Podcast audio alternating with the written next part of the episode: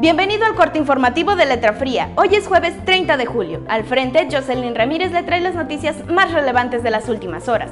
En producción técnica, Israel Aguilar.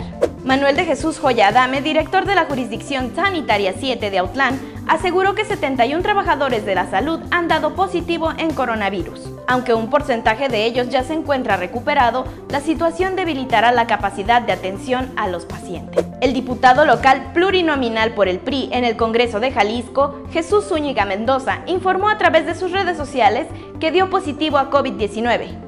Aunque es paciente asintomático, manifestó que se encuentra en resguardo para evitar la propagación de la enfermedad.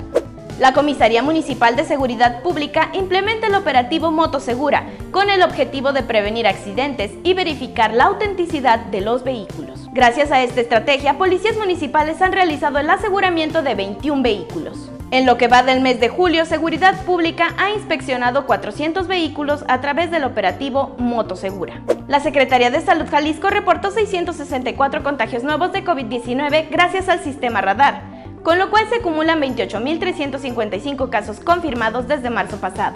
Letra Fría lanza su primera campaña de fondeo. Ponle tinta a la letra. Te invitamos a apoyar al periodismo regional.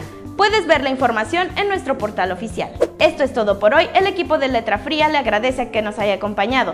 Tenga un excelente jueves.